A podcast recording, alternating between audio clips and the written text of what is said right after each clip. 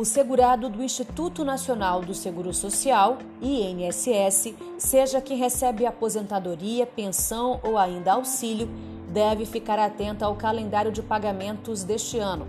As novas datas do calendário divulgado pelo INSS já estão valendo. O cronograma de pagamentos, inclusive, começa no dia 25 de janeiro e segue até o dia 5 de fevereiro para os segurados que recebem um único salário mínimo. Já para os segurados que recebem valor superior ao salário mínimo, mesmo que seja poucos reais a mais, os pagamentos começam no dia 1 de fevereiro.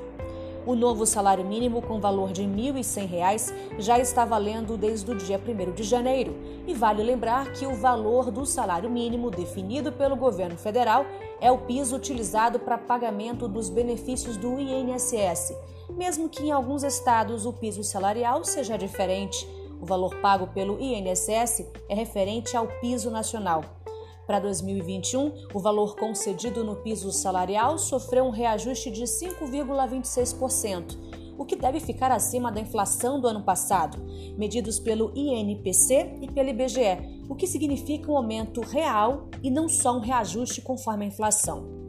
Contudo, para se ter certeza que o novo piso será um aumento real, devemos esperar até o dia 12 de janeiro, quando o índice de inflação oficial é divulgado. Logo assim que o índice de preços nacional venha a ser divulgado, os benefícios com valor superior ao salário mínimo também são reajustados.